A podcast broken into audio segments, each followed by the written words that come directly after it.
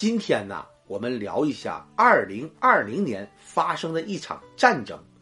这场战争就是亚美尼亚大战阿塞拜疆。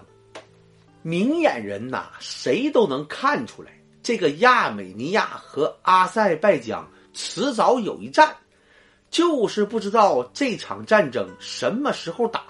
但是让人万万没想到的是，这一仗。居然在二零二零年开打了，二零二零年呐，真是一个多事之秋啊！全世界人民正在抗击疫情这个关键时刻，这个亚美尼亚和阿塞拜疆按耐不住内心的寂寞，大打出手了，让我们这些在家里躲避疫情的人看了一场惊心动魄、荡气回肠的战争。无人机打坦克，炮火连天，枪声大作呀！我们在躲避疫情的时候，天天在看直播呀。两个小国打仗，打的也是别开生面呢。这两个国家完全进入了战争状态，全国军事总动员，亚美尼亚全国的适龄老爷们儿都参军入伍了。这绝对是一场人民战争啊！只不过呀，这个亚美尼亚的人民属实少了一点儿。要说这场战争啊，就要聊一下这场战争发生的地点。这个地方就是外高加索，也称为南高加索，就是高加索山脉的南部地区。高加索山脉的南部地区啊，主要就是三个国家。格鲁吉亚、亚美尼亚还有阿塞拜疆这三个国家呀，全都是小国，但个个是刺儿头。前几年呐，那个格鲁吉亚刚刚被俄罗斯摁在地上是一顿摩擦，现在还没缓过劲呢。没想到那个大哥还在养病的时候，亚美尼亚和阿塞拜疆又撸胳膊挽袖子，大战了一场啊！南高加索就这么热闹了，北高加索那就是俄罗斯。只要在东欧或者是中亚有点事儿，都跟这个俄罗斯有关系。北高加索那个地方啊，有一个更响亮的名字，它叫车臣。想必这个名字那真是如雷贯耳了吧？车臣的老爷们儿个个是暴脾气。然后还贼能惹事儿，一个个那是生死看淡，不服就干呢。普京普大爷那是费了九牛二虎之力，才把这个车臣呐给摁住了。车臣的故事咱们以后再讲。今天呢，咱们主要聊南高加索。南高加索又称外高加索，这块地方啊，面积不大。也就是我国吉林省的面积，但这个地方的地理位置那可是太重要了。它北部是俄罗斯，南部是土耳其和伊朗，左右两边那是黑海和里海。这个地方在古代那就是东西方民族连接的纽带，商业十分发达。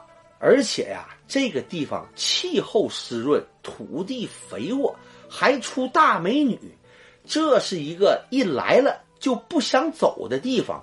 很多大老爷们儿来到这里，那就不想走了。于是在这里娶妻生子，过上了老婆孩子热炕头的小资生活。地理位置十分重要，土地还特别肥沃。后来在这个地区还发现了丰富的油气资源，于是。这个地方就有了一个特别欠揍的外号——兵家必争之地。谁摊上这个外号，谁倒霉呀！罗马帝国、拜占庭帝国、阿拉伯帝国、波斯帝国、蒙古帝国、奥斯曼土耳其帝国，还有沙俄，这些位大哥呀，把这个地方的人民那是揍了个遍，谁也没落下。这个地方的老百姓啊，是跑又跑不了，打又打不过，只能忍受这帮大哥的蹂躏。这一下子就过了上千年。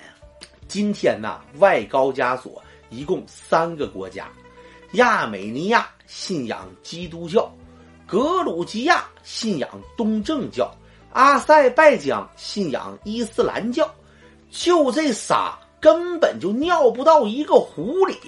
那是漫长的历史恩怨，复杂的民族构成，尖锐的宗教。冲突。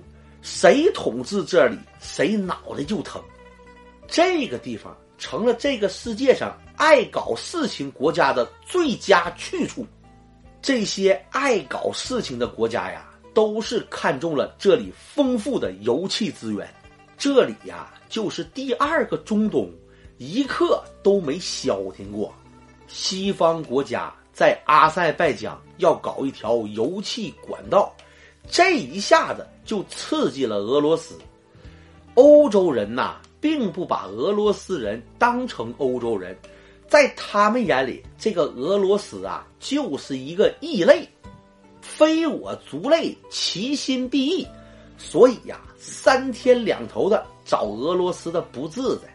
但是呢，俄罗斯也握着欧洲的把柄，那就是俄罗斯老毛子控制着欧洲的油气资源。夏天的时候，欧洲人开着空调挺挺就过去了。但是到了冬天，欧洲的冬天呐，虽然比不上咱们东北的冬天，那跟华北也是差不多的。没有暖气，你根本就扛不住。一旦欧洲人得罪了俄罗斯老毛子，俄罗斯老毛子三天两头的给你断气儿啊！俄罗斯这个烧锅炉的大爷一旦给欧洲断了气儿，这帮欧洲人呐就得冻蒙圈。欧洲人需要确保他们的能源安全，于是啊，能不能再找一个烧锅炉的大爷？这个烧锅炉的大爷。就是阿塞拜疆，于是这个外高加索地区啊，对西方来说那就十分重要了。这里成了西方和俄罗斯斗争的舞台。虽然这个亚美尼亚和阿塞拜疆都是妥妥的小国，亚美尼亚人口三百万，阿塞拜疆人口一千万，这两个货加起来才一千三百万。一千三百万人的国家，二零二零年武汉疫情，武汉的人口都比这两个国家的人多。你说这两个货着什么劲呢？这两个货呀，大大出手。矛盾的关键就是纳卡问题。说起这个纳卡呀，它的大小啊，最多就是中国的一个县，人口啊只有二十万。但是这个地方那是大大的有名啊！说起纳卡，那就是孩子没娘，说来话长啊。这个娘就是前苏联。这个纳卡地区生活的这二十万老百姓啊，基本都是亚美尼亚族。但是这块地方的归属啊，属于阿塞拜疆。这到底是怎么回事呢？这个。就是苏联刚建